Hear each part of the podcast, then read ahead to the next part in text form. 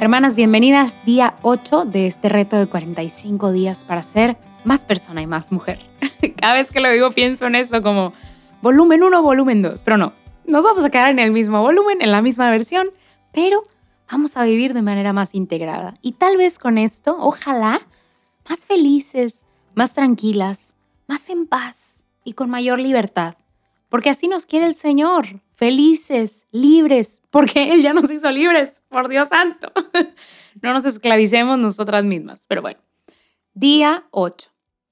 Hoy vamos a igual, enfocarnos en nuestra mente. Espero no abrumarlas para nada, pero hoy vamos a enfocarnos otra vez en nuestra mente. Les digo, son estos 10 días de enfocarnos en nuestra mente. Ayer apuntamos todos nuestros pendientes en una hoja. Si no te, te tocó hacerlo un poquito más tarde, puedes implementar eso también hoy desde la mañana, desde que te levantes, anota todo lo que tienes que hacer. Hoy vamos a enfocarnos en la parte del final del día.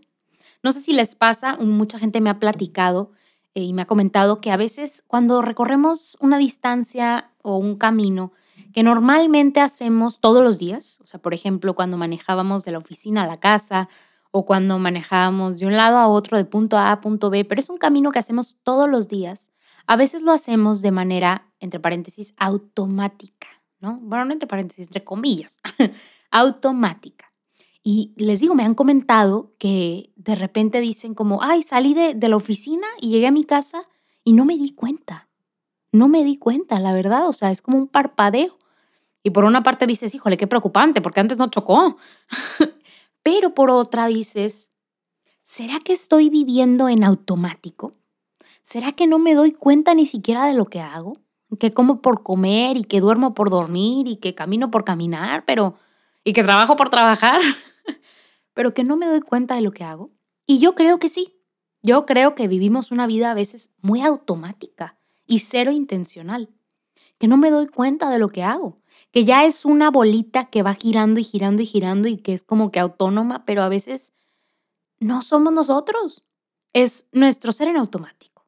Entonces hoy vamos a hacernos conscientes de qué es eso que hacemos y si nos gusta o no nos gusta.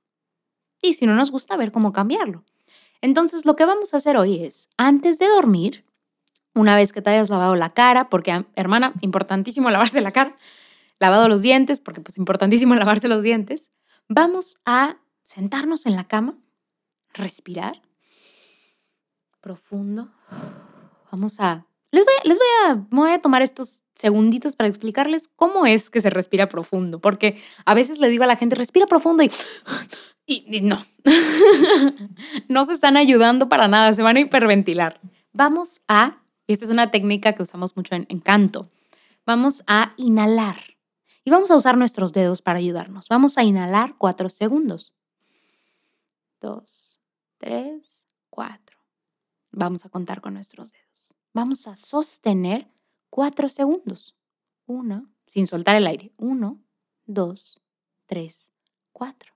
Y vamos a soltar en cuatro. Uno, dos, tres, cuatro. Vamos a hacerlo ahora sin contar. Bueno, yo, yo cuento y ustedes lo hacen más bien. Vamos a inhalar. Uno, dos, tres, cuatro. Sostener.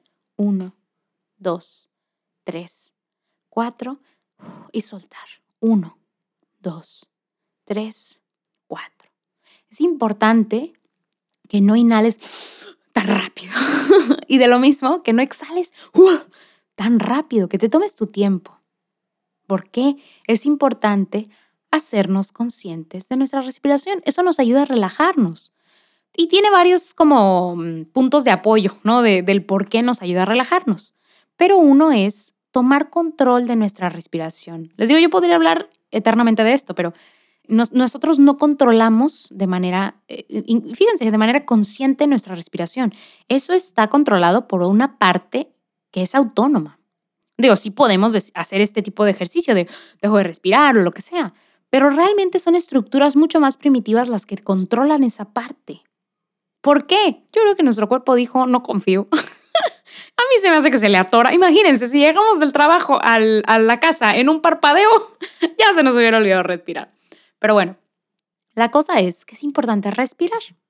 Bueno, vamos a respirar y después, ahora sí, el reto del día de hoy, vamos a visitar todo nuestro día, vamos a caminar con nosotras durante todo lo que hice y vamos a valernos de nuestros sentidos. ¿Qué vi?